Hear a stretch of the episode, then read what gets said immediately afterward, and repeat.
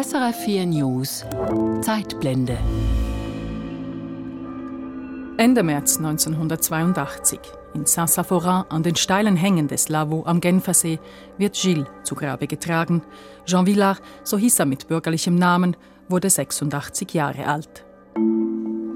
Die Romandie trauert um ihren Poeten. Der schüchterne und verschlossene Wattländer verstand es aufrecht zu bleiben wie ein Baum, uns mit Liedern wie 14 Juillet und Les Conquérants die Hoffnung zurückzugeben in jenen Zeiten, in denen die Barbarei triumphierte.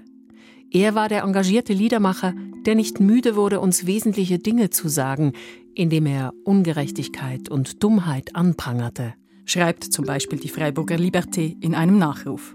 Aus dem Bundesrat kommt ein Beileidstelegramm und in der Deutschschweiz würdigt die NZZ Gilles Widerstand gegen die Diktatur der Nationalsozialisten im Zweiten Weltkrieg. Ich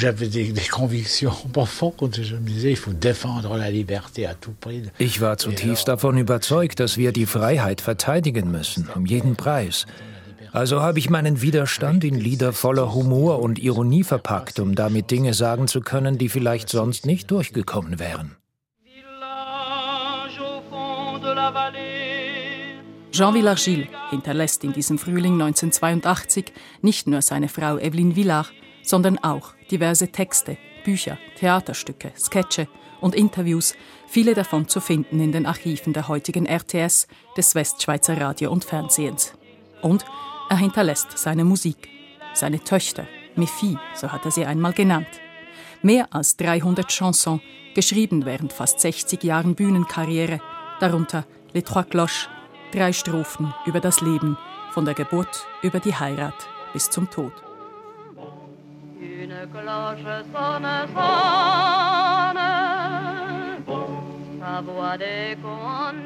Edith Piaf trägt das Chanson in die Welt hinaus, zusammen mit den Compagnons de la Chanson und erobert damit Frankreich, Europa und schließlich Amerika. Das Lied Les Trois Cloches erlangt Weltruhm, diese schlichte Aufzählung der Dinge des Lebens, die wie Balsam wirkt nach den grauenvollen Jahren des Zweiten Weltkriegs. Jean Villard-Gilles, ein Künstler, der mehr war als nur Komponist und Interpret populärer französischer Chanson. So beschrieb ihn die Zeitung Der Bund nach seinem Tod. Wer war der Liedermacher Jean Villard-Gilles und wie kam Edith Piaf zum Lied Les Trois Cloches? Das ist die Zeitblende. Ich bin Veronika Mayer.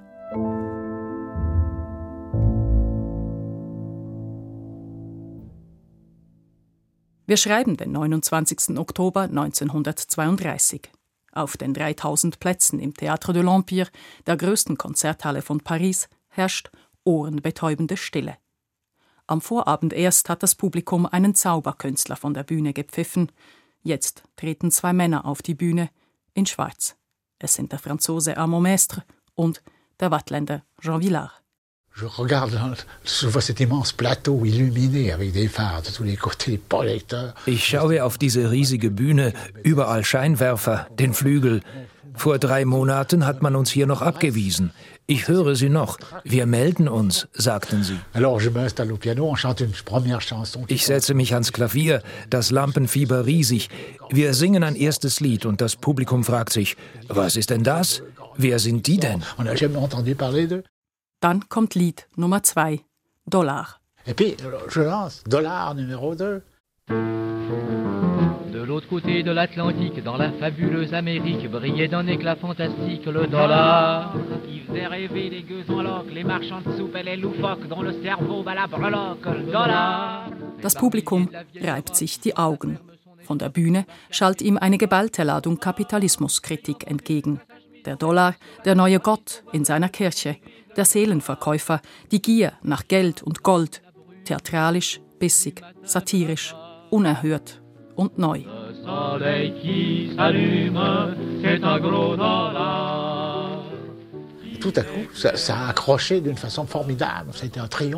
Es war ein Triumph. Der Saal klatschte und wir haben gestaunt, denn im Publikum saß viel Geld, wohlbetuchte Autohändler, bürgerliche, reiche Leute und sie haben applaudiert.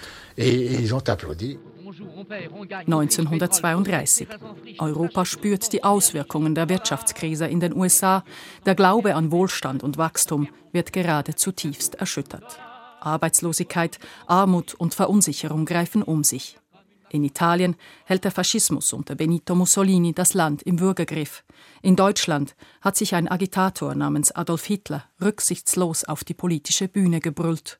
Und in Frankreich, in Paris, werden der Liedermacher Jean Villard und Amand Mestre als gesellschaftskritisches, theatralisch-musikalisches Duo Gilles et Julien über Nacht bekannt.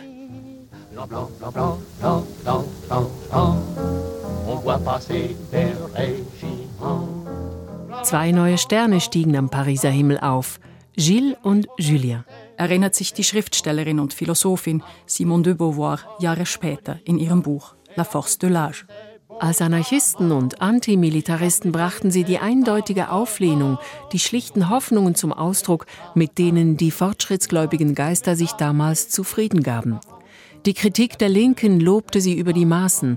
Auf der Bühne im Bobino, in schwarzen Trikots, verhalfen sie Le Jeu de Massacre, Dollar und 20 anderen Chansons zum Erfolg. Wir klatschten begeistert, wie alle anderen. Accourez tous au jeu de massacre, la douzaine de balles pour 20 sous. Allez, entrez, arrivez tous. Je suis, je crois, le, le premier à avoir euh, arraché la chanson française à Ich glaube, ich bin der Erste, der das französische Chanson seinem einzigen Thema entrissen hat. Der Frau, der Liebe. Die Liebe, mal sentimental, mal leicht, mal obszön, das war damals das, worüber man gesungen hat. Ich hingegen griff andere, neue Themen auf. Das Geld, den Dollar zum Beispiel, den Alltag der Menschen, den Wind. Das war offensichtlich ein Bruch mit einer gewissen Tradition. Ich bin vielseitig interessiert, lese viele Zeitungen und fand, da gibt es einiges zu sagen, wenn wir über den Alltag, die Sorgen der Menschen singen, vor allem in diesen unruhigen Zeiten, könnte das die Leute interessieren. Gilles und Julien waren für das Publikum ein Schock. So sagt es der Autor Alex Decott, der ein Buch über Jean Villargil geschrieben hat. On est dans quelque chose qui flatte une forme de fête des amoureux. Bon. Bis dahin war das Chanson eine Art Fest der Liebenden. Und nun kommen sie und singen auch über konfliktträchtige Dinge, über Alltägliches, ironisch, spöttisch und treffen auf ein Publikum, das eigentlich nicht dafür gekommen ist, sondern gekommen ist, um einfach ein Duo zu sehen. Doch was es nun auf der Bühne sieht, ist ein Schock. Denn auch die Epoche ist ein Schock. Ils sont venus voir un duo et ce qu'ils voient sur scène c'est un choc. Car l'époque c'est un choc. Massenarbeitslosigkeit, Wirtschaftskrise, politische Instabilität und Radikalisierung, Demokratien, die am Abgrund stehen. Über Europa hängt die Katastrophe. Bald werden Größenwahn und Großmachtträume, Säbelrasseln und Aufrüstung im totalen Krieg enden. Doch noch ist es nicht so weit. Wo sie auftreten, werden Gilles und Julien beklatscht in Paris, in der Provinz, im Ausland, auf mondänen Galas genauso wie im Kabarett um die Ecke. Das Radio öffnet ihnen die Mikrofone, sie werden ausgezeichnet, gelten als Avantgarde. Die Presse schreibt mutig, modern, nonkonformistisch. Und auch die politische Linke ist angetan von den beiden. Ihr Stück La Belle France über Frankreich und die großen Momente seiner Geschichte wird zu einer inoffiziellen Hymne des Front Populaire. Das Bündnis aus Sozialisten, Kommunisten, Liberalen und Gewerkschaften, das später den bezahlten Urlaub und die 40-Stunden-Woche einführen wird, dieses Bündnis feiert bei der französischen Parlamentswahl im Frühling 1936 einen durchschlagenden Erfolg. Im Wahlkampf zuvor werden über eine Million Flugblätter verteilt, darauf der Text von Jean Virgils La Belle France.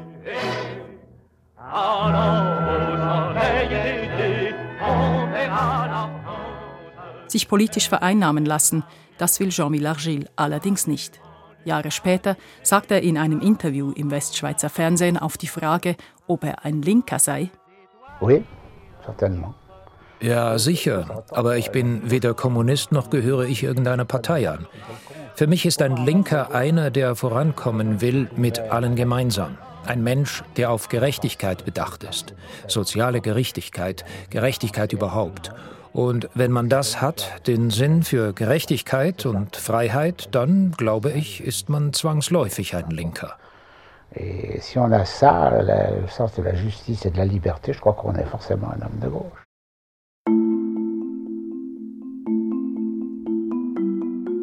Geboren wird Gilles als Jean Villard 1895 in Montreux als jüngstes von sieben Kindern. Die Mutter zu Hause bei den Kindern, der Vater Architekt. Montreux wandelt sich gerade in jener Zeit, blüht auf, entdeckt den Tourismus und die Touristen Montreux. Es flanieren elegante Kleider und schicke Hüte, daneben weiden die Kühe und es wird viel gebaut. Je me rappelle avoir assisté à l'éclosion, si on peut dire, d'une centaine d'hôtels. Es war eine Explosion. In etwas mehr als einem Jahrzehnt wurden fast 100 Hotels errichtet, fast alle gleichzeitig.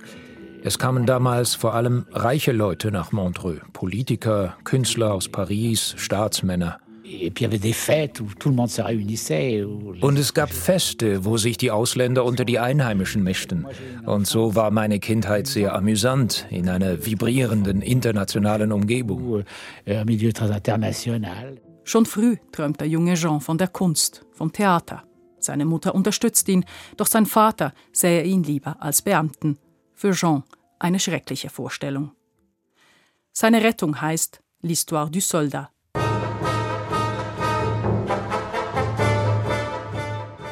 das Musiktheater von Charles Ferdinand Ramu und Igor Strawinski. Für die Uraufführung im September 1918 in Lausanne ergattert sich Jean Villard die Rolle des Teufels. Es ist die Chance seines Lebens, wie er später sagen wird, entscheidend für den weiteren Verlauf seines Lebens. J'ai joué le diable. Et c'était pour moi une chose déterminante dans mon existence. Doch Jean Villards Glück auf der Bühne währt nur kurz. Die geplante Tournee der Truppe fällt der spanischen Grippe zum Opfer, die auch in der Schweiz Tausende dahinrafft. Das gesellschaftliche Leben steht still, die Theater werden geschlossen. Doch für den jungen Jean hat sich bereits eine Türe geöffnet. Mit einem Empfehlungsschreiben von Ramu und Strawinski in der Tasche fährt er, 24 Jahre alt, im Herbst 1919 nach Paris.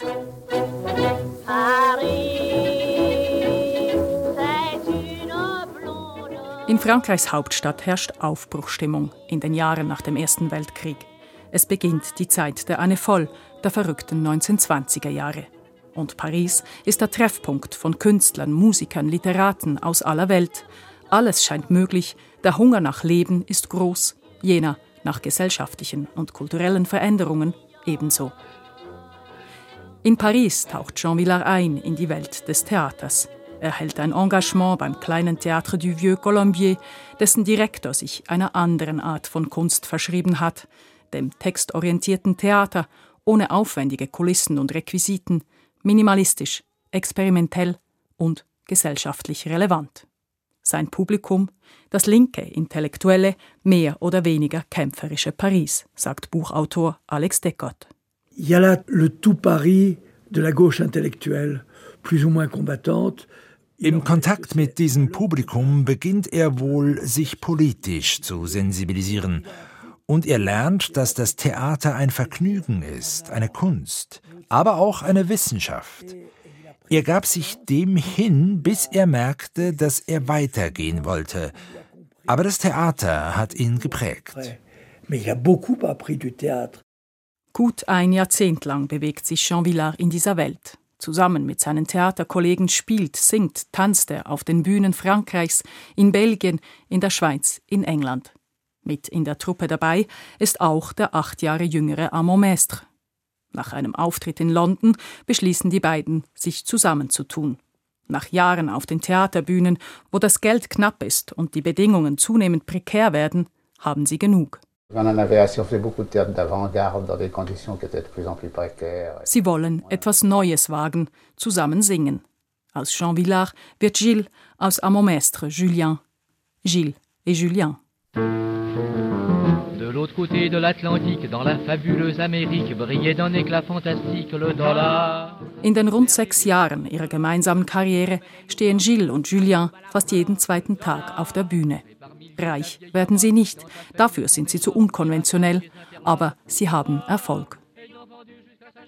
In jener Zeit lernen die beiden auch eine junge Frau kennen, deren Stimme Mitte der 1930er Jahre am Pariser Musikhimmel auftaucht. Edith Giovanna Gassion, La Môme Piaf. une pension, marre à la fin, il en parle trop l'américain de son brownie.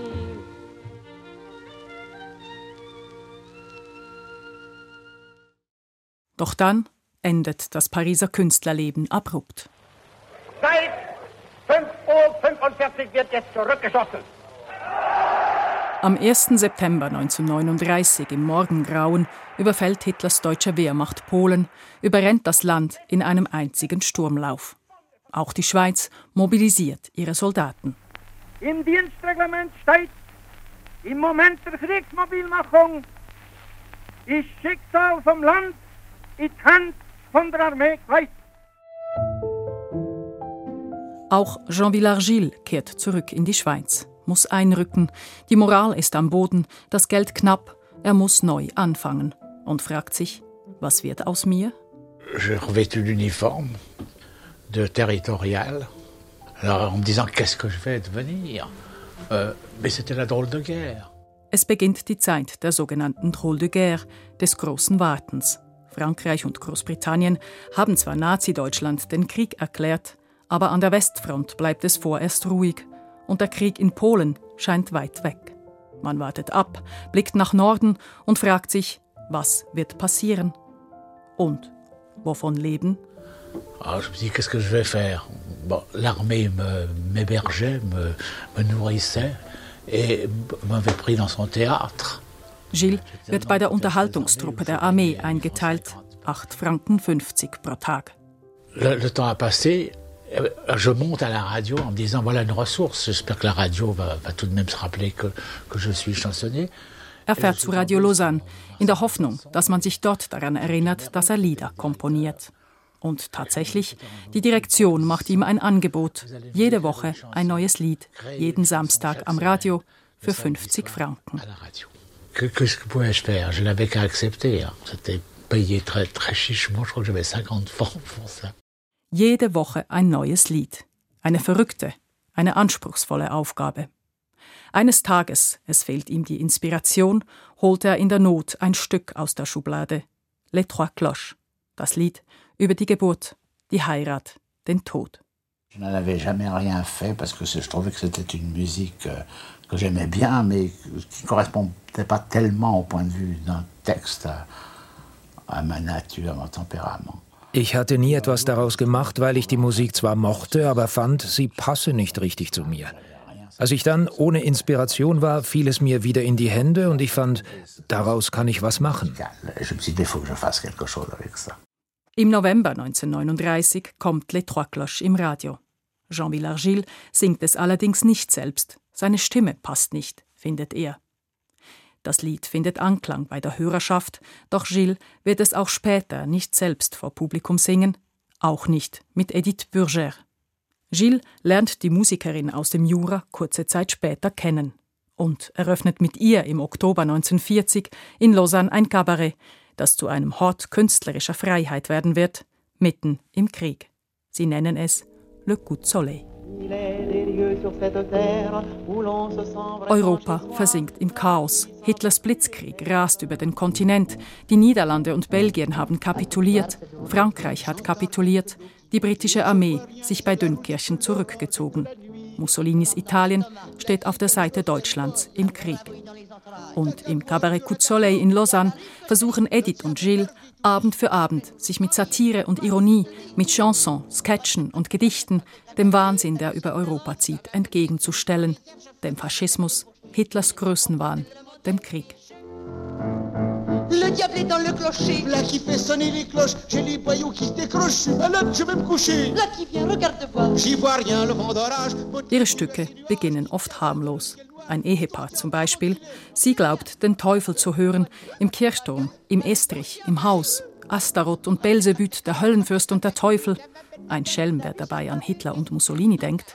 Die beiden Höllenfiguren sind tatsächlich unterwegs, treiben ihr Unwesen überall. Le monde est fichu, spotten sie. Die Welt ist am Ende. Es wimmelt von Anspielungen und Doppeldeutigkeiten. Und am Ende? Fertig mit Belzebüt und Astaroth. Der Teufel ist am Ende. Le diable barbote noyé dans son jus. Adieu Astaroth. Adieu Belzébut. Fini la ripote, le diable est foutu. J'avais des, des, convictions profondes. Je me disais, il faut défendre la liberté à tout prix. Ich war zutiefst davon überzeugt, dass wir die Freiheit verteidigen müssen, um jeden Preis. Die Menschen um mich herum zögerten, hatten Angst. Und ich habe meinen Widerstand in Lieder voller Humor und Ironie verpackt, um damit Dinge sagen zu können, die vielleicht sonst nicht durchgekommen wären. Anfänglich gab es Leute, die sagten, Warum singen die das? Das sollten sie nicht, das ist zu gefährlich. Au début, il y a des, des gens qui disaient, mais enfin, pourquoi est-ce qu'il chante ça? Il a tort, il va pas, c'est dangereux, etc. Gefährlich in Zeiten des Krieges, wo die Ohren wachsam sind, die Augen ebenso. Die Zensur wurde in einer wirklich typisch schweizerischen Art umgesetzt und durchgesetzt, nämlich vor allem in Form von Selbstzensur sagt Georg Kreis, emeritierter Professor für Geschichte an der Universität Basel. Die Behörden haben von oben, wie man sagen kann, Leitlinien und äh, auch Detailweisungen erlassen. Und es war dann an den Medienschaffenden und den Verlegern, das umzusetzen. Nach eigenem Gutdünken Darum gab es auch, abgesehen vom militärischen, keine Vorzensur. Aber es gab permanente Nachbesprechungen. Auch im Cabaret Coup de Soleil sitzen neben Fans noch andere Gesellen. Les Allemands venaient, en particulier le consul général d'Allemagne, il venait chaque année assister au spectacle. Die Deutschen kamen, besonders der deutsche Konsul. Er kam jedes Jahr vorbei. Er war nicht unsympathisch, sah nicht aus wie ein Nazi und sagte nichts. Wahrscheinlich waren sich die Nazis derart siegessicher, dass sie sich sagten, mit diesem kleinen Wattländer Chansonnier rechnen wir später ab. Die Italiener hingegen haben reagiert, aber in Bern hat man mich immer verteidigt. Es ist durchaus plausibel, sagt Historiker Georg Kreis, dass Bern mit Jean Villargil und seinen antifaschistischen Chansons im Coup de Soleil tatsächlich pfleglich umging. Und dass man wahrscheinlich auch äh, Gilles machen ließ, vielleicht sogar froh war, dass er das tat. Und andererseits dann halt eben manchmal wieder fast väterlich ermahnen musste. Aber letztlich nicht eingreift, zumal auch Hitlers Eroberungskrieg mehr und mehr ins Stocken gerät. Il y avait une fois dans l'univers un peuple avec des hommes de fer qui avait besoin d'espace et d'air et de victoire. C'était le caporal du Schnock avec le général Boboc qui commandait les troupes de choc des types notoires. J'attendais comme tout le monde, avec une impatience fébrile, la, la, la, la défaite de, de ces, ces mouvements horribles de fascisme et de nazisme. Ich wartete wie alle anderen mit fiebriger Ungeduld auf die Niederlage der Faschisten, der Nationalsozialisten. Ich glaubte daran, sogar 1943, als sie noch stark waren. Sie kämpften noch in Russland, aber in Nordafrika traten sie bereits auf der Stelle. Und dann kam Stalingrad.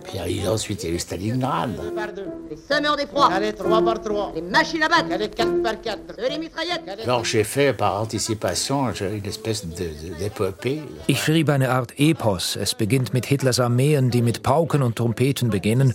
Und dann wird es immer schwieriger. Die Maschinerie bewegt sich vorwärts und plötzlich geht nichts mehr außer dem Rückwärtsgang comme il n'y avait que la marche arrière qui fonctionnait dans cette affaire. On a dû renvoyer, c'est clair, la guerre est claire. Das Lied, die Geschichte endet im totalen Debakel, das in der Hölle endet, in der sie hoffentlich schmoren. Im Cabaret Coup de Soleil sitzt ein diverses Publikum. Arbeiter, Künstlerinnen, Banker, Armeeangehörige, Flüchtlinge oder auch solche, die in der Schweiz im Exil leben. So schreibt es die lokale Presse.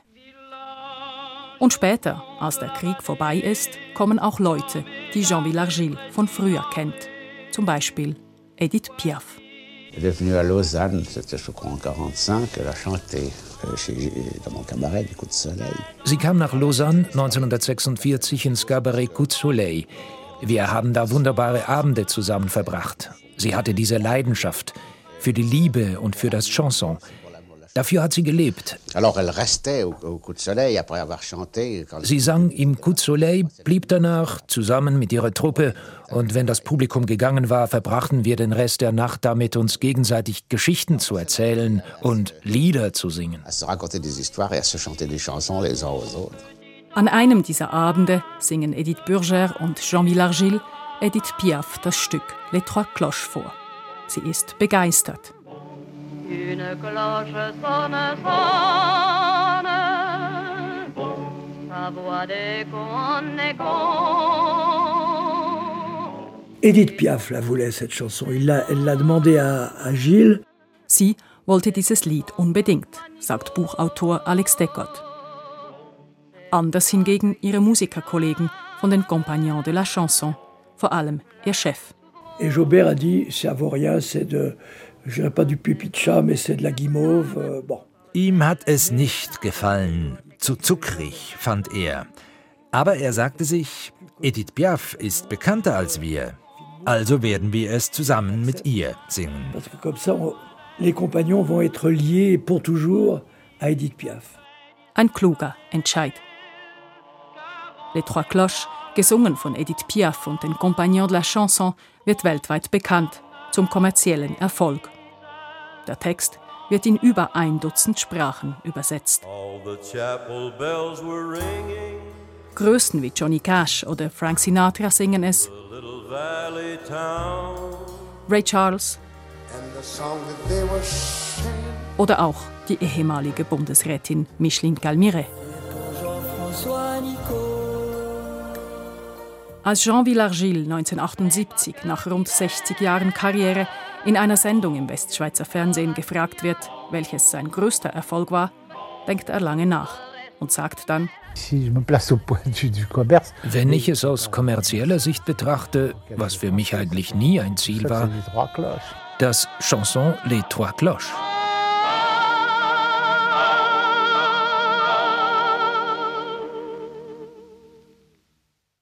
Er habe viele seiner Lieder gemocht, sagt Jean Villargil und nennt dann doch eines. Dollar. Dollar, ganz bescheiden.